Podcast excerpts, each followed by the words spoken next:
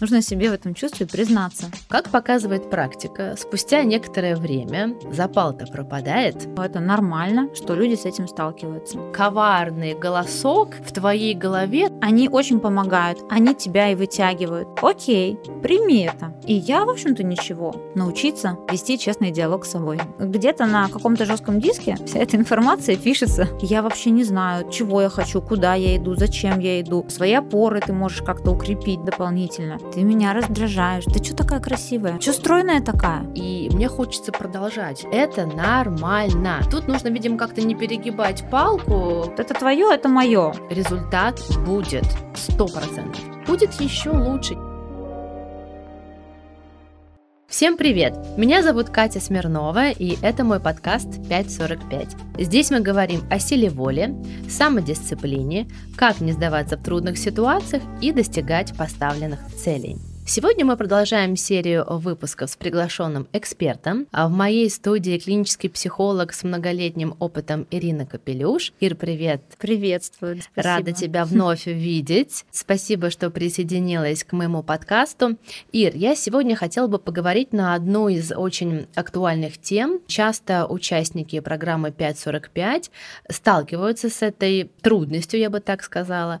И сегодня хотелось бы мне ее с тобой обсудить. А звучит она так. Когда участники начинают прохождения программы 5.45, но могу сказать, что это касается ведь не только программы моей, но и часто так бывает в жизни, что когда человек начинает какое-то новое, интересное для него дело, занятие выбирает, например, он полон энтузиазма, он полон э, решимости, у него вот запал, что называется, огонек в глазах, и он уверен, что с легкостью преодолеет все возможные трудности, которые могут оказаться на его пути. Но, как показывает практика, спустя некоторое время запал-то пропадает. Пропадает запал, уже нет э, вот этой искры, уже нет такого желания продолжать. Возникает так называемое сопротивление. Скажи, пожалуйста, вообще это хорошо, что оно возникает? Если оно возникает, что делать в этих ситуациях? Нужно ли нам все-таки продолжать путь и бороться с сопротивлением? И если мы все-таки хотим ему противостоять, то есть ли какие-то эффективные способы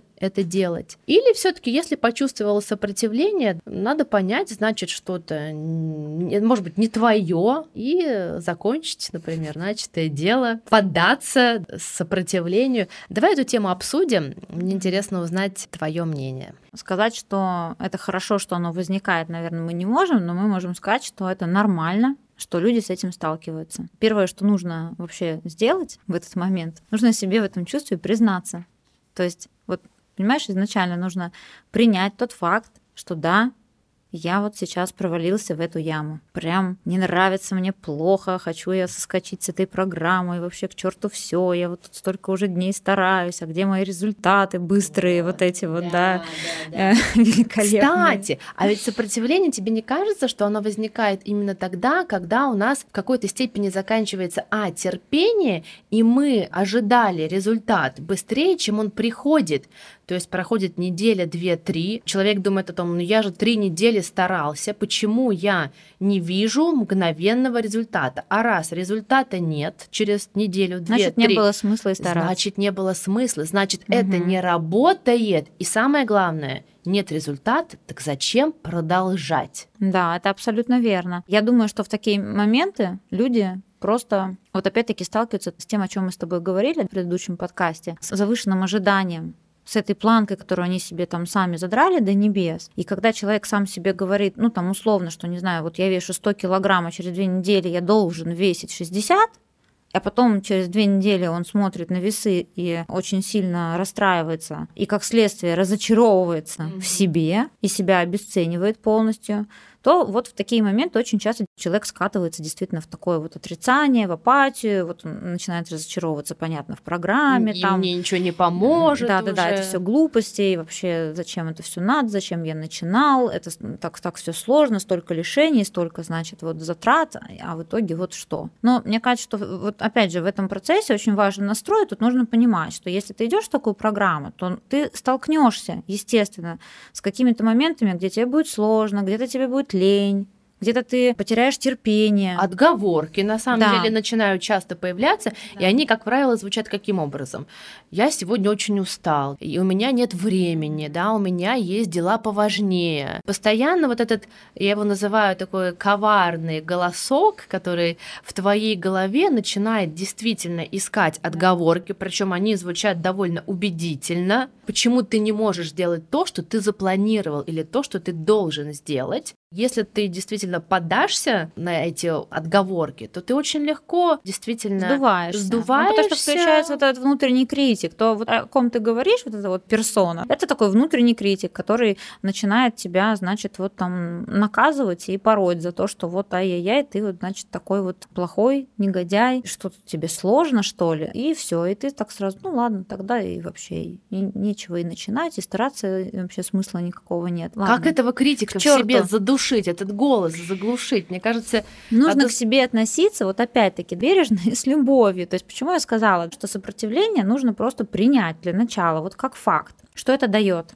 когда ты некий процесс в себе осознаешь и действительно принимаешь, да, вот я сейчас в таком состоянии, в расстройстве чувств. Принятие этого чувства дает тебе возможность над этим чувством стать сверху.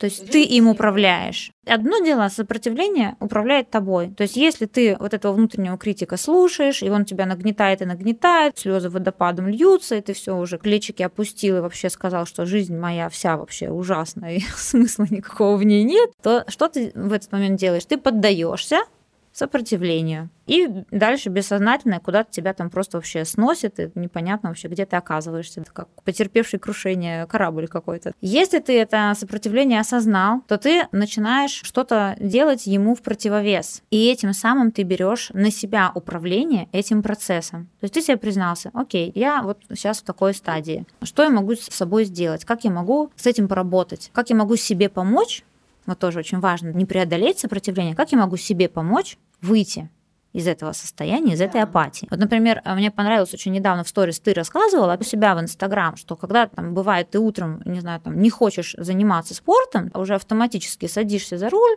доезжаешь до спортзала, надеваешь эту форму, приходишь, начинаешь что-то делать и вроде бы как бы входишь во вкус. Есть такие моменты, когда действительно вот эти вот автоматические действия, они очень помогают, они тебя и вытягивают. То есть где-то в каком-то моменте вот сдайся этому чувству, что ну вот не в настроении я, нет у меня этого запала вот этого вот, который был там в первые дни. Ну вот иду я такой весь понурый и хмурый. Окей, Прими это. Сегодня у меня такое настроение. Но я все равно, пускай я буду понурой и хмурой, я все равно приду в этот зал, начну эти крутить педали, может быть, я их буду крутить вяло, может быть, не так активно, как в первые дни. Да, может быть, через сопротивление. Но я да? могу начать их, понимаешь, это же такая история. Ты в процессе начинаешь как будто бы крутить их быстрее. Чем больше ты этих движений совершаешь, тем больше ты входишь во вкус, тем больше обороты ты набираешь, и вот уже как бы ты к концу тренировки понимаешь, что да вообще я... И я, в общем-то, ничего. Да я вообще молодец. И не просто потому, что я справился с сопротивлением, а просто потому, что ты как-то в зеркало даже на себя начинаешь по-другому смотреть, и снова к тебе возвращается этот кураж, и самооценка твоя снова, да, как бы возвращается на место, и такой, да нет, я вроде ничего, чего я тут вообще час назад сидел, кис и себя ругал. То есть это, это такой момент, в котором нужно отдавать себе отчет о том, что с тобой происходит, но при этом не останавливать действия. Я что хочу сказать еще? Сопротивление — это не повод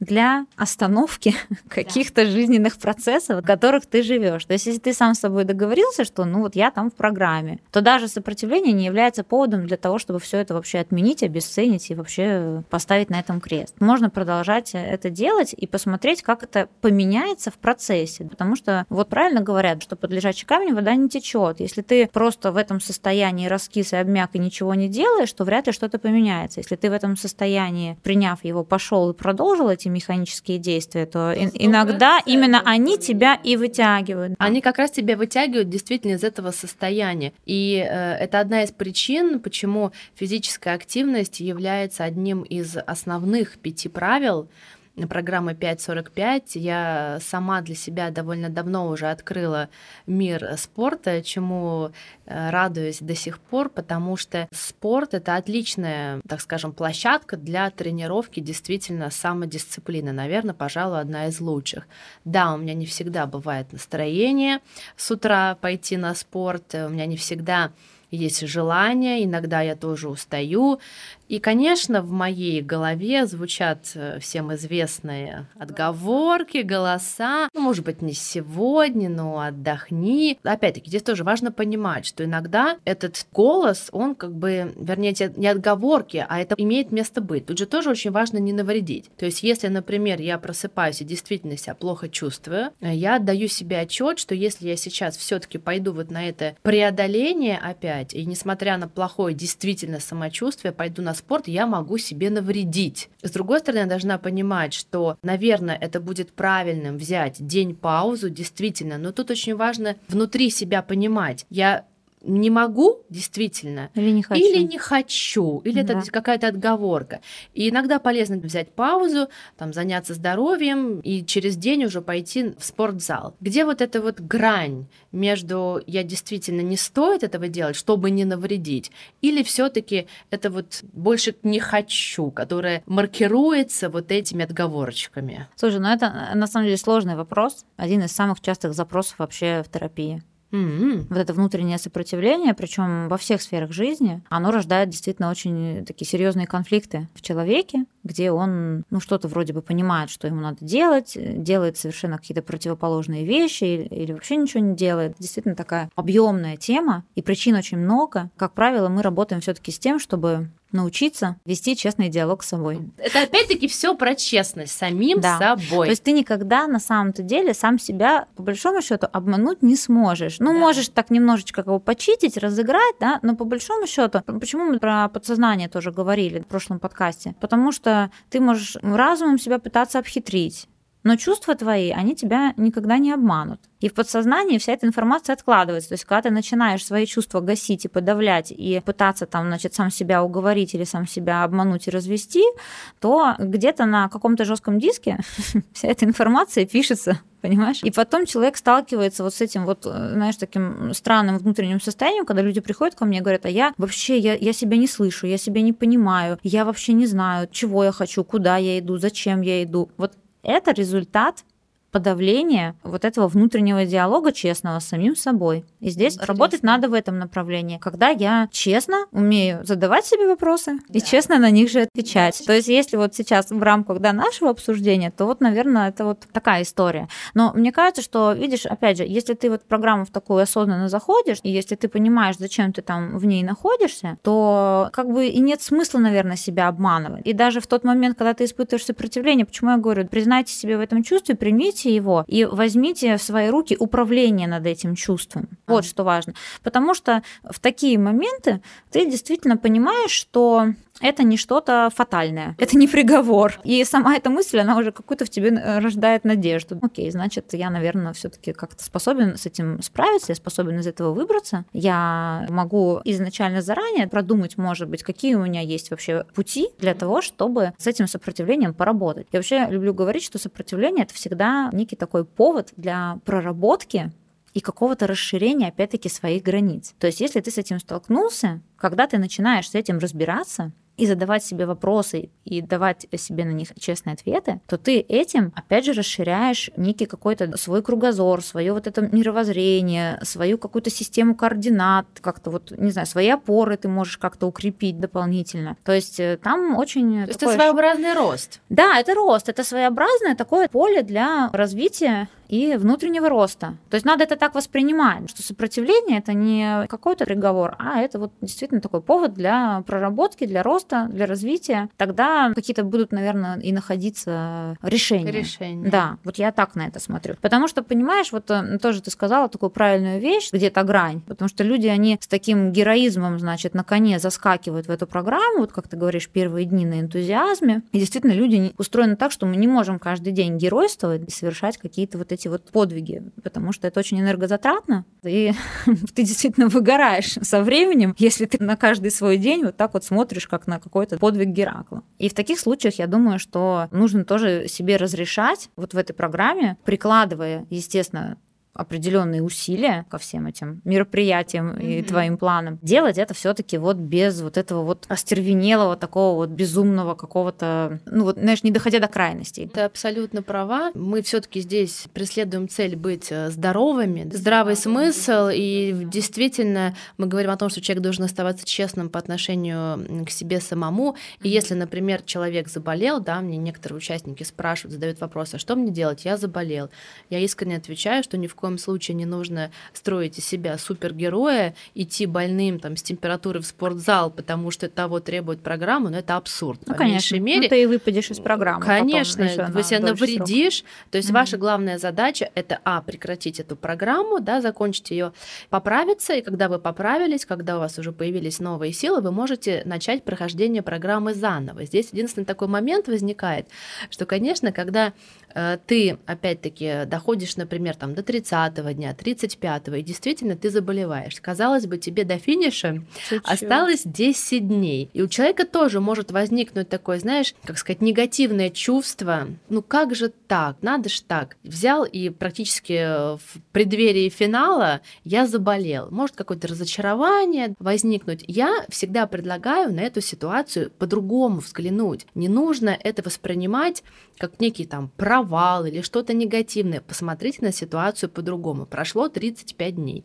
Я абсолютно уверена в том, я это знаю, даже глядя по себе, потому что я тоже прохожу программу и уже практически ее завершаю. Через 20, 25, 30 дней результат будет сто процентов. Если вы действительно строго придерживаетесь правил программы, если вы не обманываете себя, результат будет, и он будет заметен даже визуально. И вы должны понимать, что да, прошло 35 дней, изменения есть, изменения есть как внешние, так и внутренние. Но если я сейчас поправлюсь и начну проходить программу заново, то моя программа будет длиться уже не 45 дней, а 90. Надо подумать о том, какой умопомрачительный результат меня будет ждать через 90 дней. То есть вот об этом думать, что все вот эти, как казалось бы, негативные вещи, они к лучшему. Это вопрос тоже вот отношения к этому, что будет, будет еще лучше. Я поэтому я вот, например, тоже к этому как-то морально готова. Был день, когда я себя неважно чувствовала, чувствовала. И я уже подумала о том, что да, до программы тут осталось 10 дней, до 45-го дня. Ну что делать, подумала я. Значит, если я заболею, действительно, я поправлюсь, и я хочу начать заново. Я не хочу бросать, я хочу заново продолжать программу. И что самое интересное, я тоже даже не ожидала, что будет такой эффект, когда на 32-м дне я с сожалением Ира, я с сожалением думаю о том, что скоро 45-й день. Тут я понимаю, что, а, время очень быстро пролетело, что мне очень понравился сам процесс, то есть путь, мне вижу результат, который меня радует, и мне хочется продолжать. То есть, ну, могу сказать честно, раньше мне тоже казалось, что такой образ жизни вряд ли мне понравится. Хотя я, в принципе, стараюсь вести здоровый образ жизни, но все равно очень много ограничений. Думала, ну, скорее, наверное, бы вот 45 дней хочу себя проверить, закончится, как все пройдет, а сейчас я не хочу заканчивать эту программу. Поэтому, если возникает ситуация, что вы действительно не можете искренне по каким-то причинам продолжать программу, сделайте паузу, вернитесь. И здесь не только речь о программе. Все-таки, если мы говорим о дисциплине в целом, то мы должны понимать, что некие откаты, паузы, это нормально. Мы не должны себя за них ругать, заниматься самокритикой, потому что самокритика, вот это, это тоже на самом деле дурная привычка, которая очень нам мешает. Это нормально, когда человек, допустим, ну, сорвался, что называется. Главное, опять-таки, осознать, может быть, понять причины, почему это произошло, себя не ругать. И когда ты вновь будешь готов приступить заново, потому да. что в любом случае вот этих просто моментов так называемых пика успеха, их должно быть, наверное, больше, чем вот этих откатов. И если мы понимаем, что этих положительных моментов больше, то дисциплину можно действительно назвать эффективной, потому что общий тренд, график, не знаю, как это лучше назвать, он все равно будет идти вверх, и положительных изменений будет гораздо больше, даже если мы порою делаем паузы. Ты прошла 30 с хвостиком дней и поняла, что, в общем-то, мало, можно дальше двигаться. И я думаю, знаешь, с чем это связано? С тем, что ты не создавала для себя какого-то ощущения дефицита внутри этой программы. То есть ты продолжала жить свой обычный образ жизни. Она мне даже помогла, ты знаешь, mm-hmm. она мне облегчила мой образ жизни, поскольку начала я программу в сентябре, а многие, наверное, наши слушатели согласятся, что сентябрь, особенно родители, понимают, что это очень напряженный период, когда после летнего отдыха дети возвращаются в школу, соответственно, у всех, ну, у большинства это работа, дети, школа, заботы, дом, детские секции, домашние дела, потом какие-то свои проекты. И пул задач, он ну, колоссальный. И вот для того, чтобы действительно все успевать, для того, чтобы чувствовать себя энергичной, бодрой, чтобы меня хватало и на проекты, и на работу, и на детей, и на дом, и на все-все-все, я должна себя держать в форме. И эта программа, это просто какой-то вот подарок. Я тебе могу больше сказать. Это не то, что наоборот, что такое ужасное, это просто помогает мне в жизни каждый-каждый день. Ну вот, видишь, это вот твой подход, твой настрой. Об этом тоже важно э, говорить. Если вот с таким настроем заходить, то программа не воспринимается как что-то обременяющее. И ты идешь, и ты понимаешь, что окей, я могу также видеться с друзьями, я могу также общаться, там, не знаю, там, со своим супругом, с детьми, воспитывать их, вести вот этот вот интересный, веселый, здоровый образ жизни. И, в общем-то, даже, может быть, я к этому еще могу там присоединить, к этому образу жизни каких-то своих близких и своих друзей, когда-то мы встречаем сопротивление в окружении, а когда-то наоборот, среди наших близких находятся те люди, которые говорят, да, классно, давай, а что ты там делаешь, мы с тобой, что там у тебя? И это становится каким-то тоже вашим таким способом коммуникации, это вас объединяет, это дает какой-то лишний такой повод встретиться и как-то организовать свой досуг, просто уже, может быть, вокруг других мероприятий, не вокруг стола с множеством салатов и яств, не знаю, где-то там на какой-то площадке или в бассейне, или там, ну, как бы есть там осенью и зимой все равно скажем так, те виды спорта, где можно встречаться, там те же лыжи, единомышленниками. Да, где можно встречаться и классное время проводить, и весело, да. и полезно. То есть э, вот такой подход, мне кажется, он и вырабатывает вот эту вот устойчивость в программе, потому что, ну, вот это вот сиюминутное сопротивление, оно со всеми случается. И вот как ты про конфету рассказывала, да, когда-то ты можешь действительно эту конфету увидеть и захотеть, когда-то ты можешь потом с гордостью вспомнить, как ты ее не съела, и как благодаря вот этим несъеденным конфетам, как ты прекрасно смотришься в новом платье. И по большому счету, там же о чем речь? что ты гордишься собой в том, что ты не пошла на поводу у своего каприза, а осталась верной своему выбору. Если ты вот так вот это формулируешь, понимаешь, что я выбрал быть здоровым, и поэтому я могу там где-то вот с этими капризами, не знаю, как-то разобраться, как с маленькими детьми, которые там иногда выбиваются из вот системы, начинают. Это как вот реально, как дети, которые начинают плохо себя вести. Классный пример. Да, что ты делаешь с ребенком, да, ты идешь с ним, договариваешься, там, не знаю, как какую-то вот коммуникацию выстраиваешь. Точно так же и с собой, вот с этим вот внутренним маленьким капризом, тоже иногда можно выстроить какой-то диалог, не идти у него на поводу, сказать, сказать, ну, слушай, Мил, ну я понимаю, конфету хочется, ну вот э, смотри, там, тут у нас платье на вешалке висит, еще не, не надеванное, как да, давай-ка как бы все-таки в эту сторону посмотрим. Это позиция взрослого. Позиция взрослого, ты фокус внимания просто смещаешь с чего-то одного на другое. Когда ты эти акценты, вот как взрослый, как ты правильно говоришь, расставляешь правильным образом, тогда сразу же смещается вектор твоего движения. Вот эти координаты ты как бы так настраиваешь более точно, и ты им следуешь. И тебе как бы в этом процессе очень хорошо. Поэтому, да, это такая очень важная история, что побеждать капризы нужно, вот как мы говорили, да, без вот этого вечного преодоления борьбы и такого вот какого-то безрассудного геройства, но в то же время действительно оставаясь верным. Договариваться с собой, со своим внутренним ребенком нужно уметь э, договориться. Это очень, мне кажется, классный пример, и я надо брать его на заметку. Мы, да. кстати, с тобой затронули тему окружения. И действительно, это очень тоже важный аспект. Наше окружение, оно бывает разным, оно бывает поддерживающим, а бывает наоборот. Здесь тоже может возникнуть ряд э, вопросов, что делать, например, хорошо, если действительно твое окружение тебя поддерживает, это очень ценно, но я считаю, что, в общем-то, это не обязательно, да, этого может не случиться. И есть окружение, которое действительно мало того, что не поддерживает, они еще и так довольно... Ставят палки в колеса, да, да, будем да. называть называть вещи своими именами. Да, как-то странно воспринимают, им кажется, что это какая-то блажь, дурь, э, и вообще что-то опять выдумал, выдумала, и вот эти вот постоянно «да давай с нами». То есть они на самом деле не, как мне кажется, в какой-то степени не уважают твой выбор и пытаются навязать свое видение.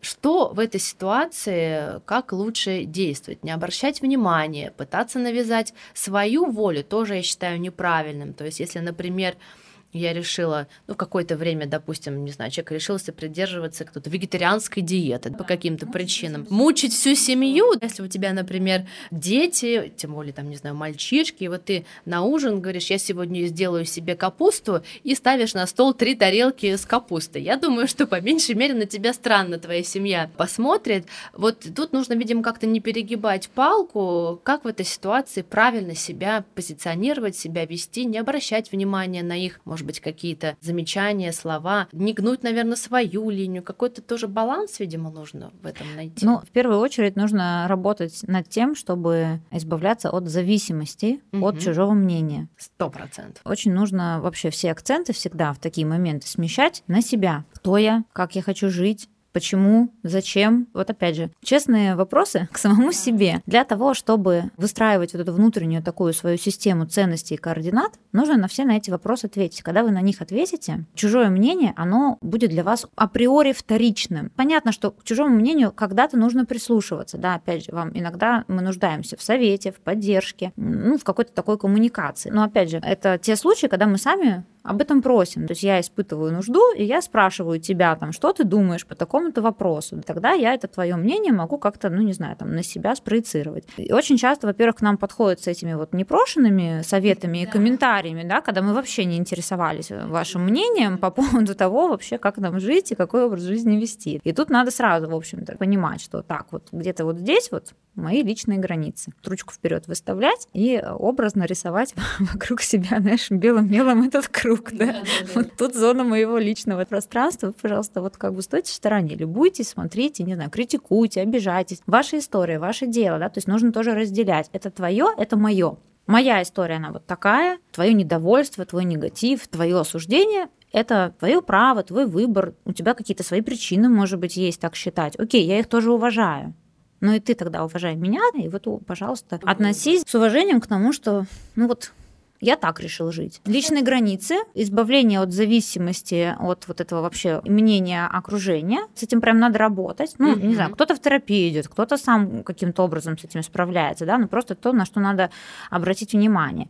И есть еще такой момент, что некоторым людям в нашем окружении иногда не нравятся наши перемены. И критика, и их недовольство связаны именно с этим. Допустим, ну это правда так. Мы неудобными становимся для них. А во-вторых, смотри, это прямо из сессии, это прямо из практики. Если ты что-то смогла, а я не смогла этого, ты мне не нравишься, ты меня mm-hmm. раздражаешь, ты что такая красивая? Что стройная такая? М-м, бесишь.